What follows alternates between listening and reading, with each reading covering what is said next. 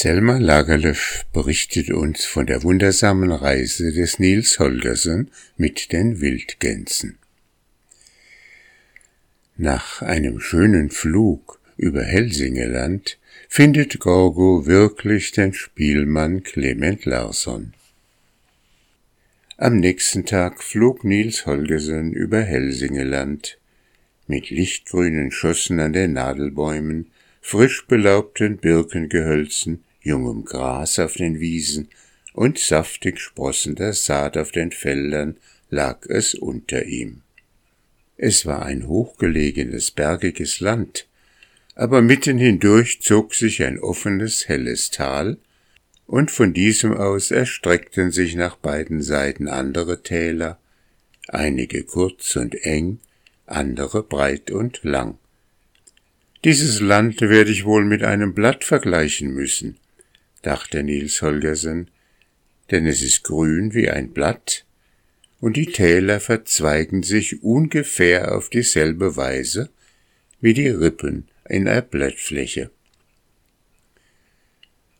Von dem großen Haupttal zweigen sich zuerst zwei mächtige Seitentäler ab, eins nach Osten und eins nach Westen.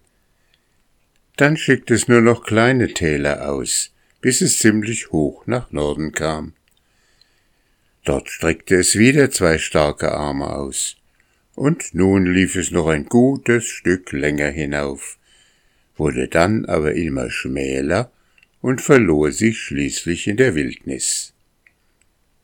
Mitten in dem großen Tal floss ein breiter, sprächtiger Fluss, der sich an vielen Stellen zu Seen erweiterte. An dem Fluss entlang lagen Wiesen, die ganz mit kleinen grauen Scheunen übersät waren. An diese Wiesen grenzten Äcker, und an der Talgrenze, dort wo der Wald begann, lagen die Höfe. Sie waren groß und gut gebaut, und ein Hof lag neben dem anderen in einer fast ununterbrochenen Reihe. Unten am Flussufer ragten Kirchen empor, und um diese scharten sich die Höfe zu großen Dörfern. Andere Häusergruppen lagen um die Bahnhöfe herum und bei den Sägewerken, die hier und da an Seen und Flüssen errichtet waren, und die man an den Bretterstapeln, die sich rings um sie auftürmten, leicht erkennen konnte. Die Seitentäler waren ebenso wie das mittlere Tal voll von Seen, Feldern, Dörfern und Höfen. Leicht und lächelnd glitten sie zwischen die dunklen Berge hinein, bis sie nach und nach von ihnen zusammengepresst wurden und schließlich so schmal waren, dass sie nur noch für einen kleinen Bach Platz hatten. Die Bergkuppen zwischen den Tälern waren mit Nadelwald bestanden. Der fand keinen ebenen Boden, in dem er wachsen konnte. Eine Menge Felsblöcke lagen dort oben wild durcheinander. Der Wald aber bedeckte das alles wie eine Pelzdecke, die über einen eckigen Körper gebreitet ist. Es war ein schönes Land, wenn man so darauf hinabsah, und der Junge bekam auch ein gut Teil davon zu sehen, denn der Adler spähte nach dem alten Spielmann Lehmann Clason aus und flog suchend von Tal zu Tal. Als der Morgen anbrach, entstand Leben und Bewegung auf den Höfen.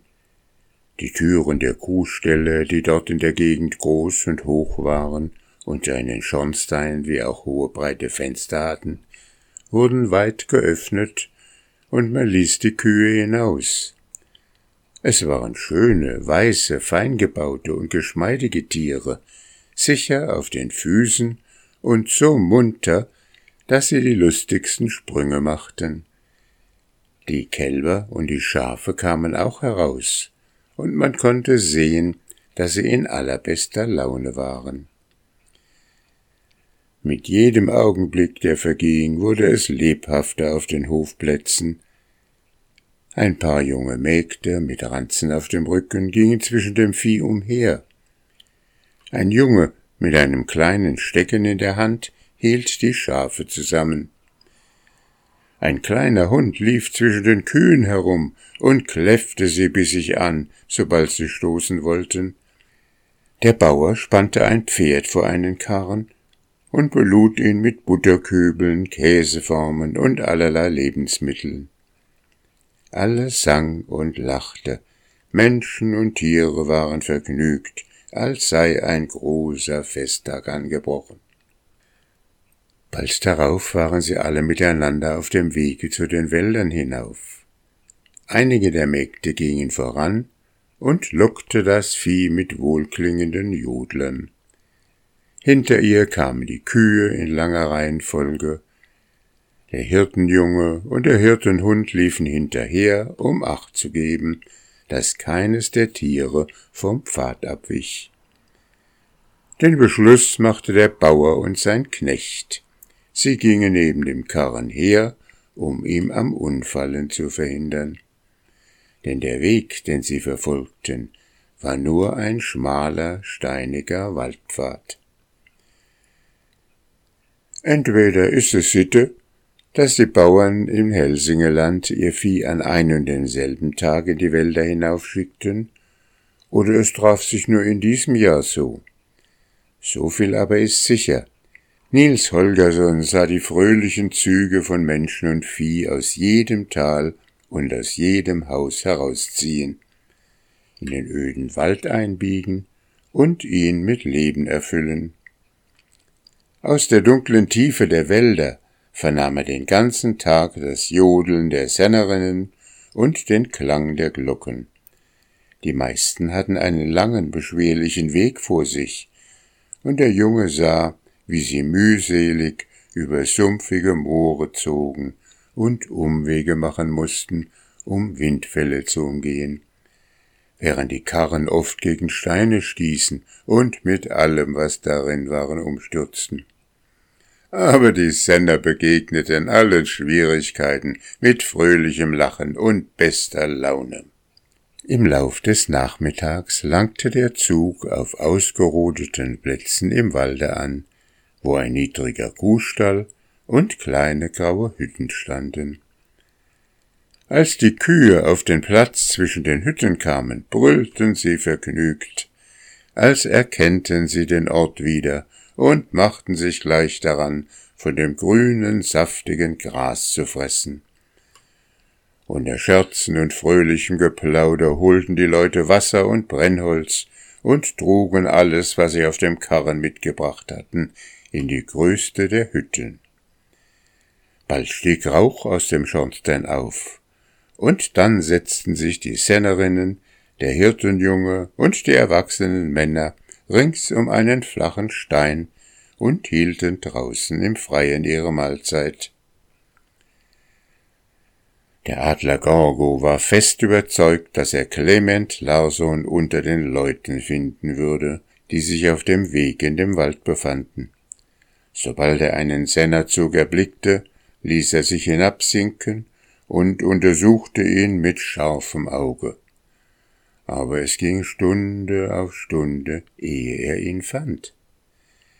Nach vielem Hin- und Herfliegen kam der Adler gegen Abend in eine bergige und einsame Gegend, die östlich von dem großen Haupttal lag. Wieder sah er eine Sennhütte unter sich. Die Leute und das Vieh waren schon angekommen, die Männer waren damit beschäftigt, Holz zu hauen, und die Mägde molken die Kühe. Sieh doch, sagte Gorgo, ich glaube, jetzt haben wir den Mann. Er ließ sich hinab, und Nil sah zu seiner großen Verwunderung, dass der Adler recht hatte.